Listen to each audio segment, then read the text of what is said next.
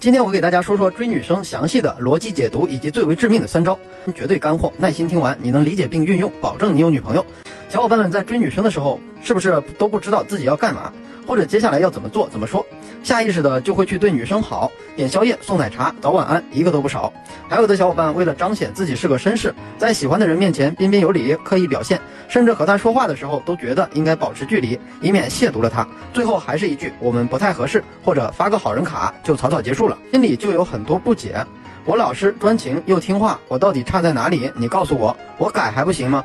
其实导致这种结果的根本原因就是，我们从小到大没人和我们说过怎么谈恋爱，怎么追女生，不了解，顶多从亲戚朋友那里听了几句要对女生好，主动一点儿，热情一点儿，或者电视剧里看到一些简单的浪漫表白情节，送花、楼下摆蜡烛之类的。今天老白我以自身的恋爱经验给大家总结了以下三招。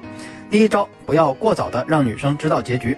举个例子，两个游戏，一个一刀九九九，极品极品装备满地爆；另一个有任务、有规则、环节关卡精心设计，玩着酣畅淋漓。这俩游戏，那肯定选后者呀。前者很没意思，两分钟绝版通关，没动力；后者在玩的过程中不断发现新东西，有进阶感，未来是未知的。第一款就是我们说的过早让他知道了结局，第二个就是有自己的个性。没有什么需求，他也不知道你下一秒要说什么做什么。追女生是一样的，如果你像第一个游戏一样，一开始你把该做的不该做的全做了，你后面就没什么可做了。女生感觉就很没有意思，没有体验感，没有期待感，以后生活望眼欲穿，下半辈子都知道要怎么过，怎么可能还和你在一起呢？未来之所以美好，就是因为它是未知的。我们就应该像第二款游戏。不去做过多的事情，以朋友的方式相处，在相处的过程中，让他发现你的优点，你的个性不会甜，幽默，他说的你都懂，你说的他也明白，相处着舒服，这就叫成功了，第一步了，你就从他大众的追求者里脱颖而出了。第二招，勾起他的征服欲，还是游戏的例子，好游戏中的好装备就对应追女生中的征服欲。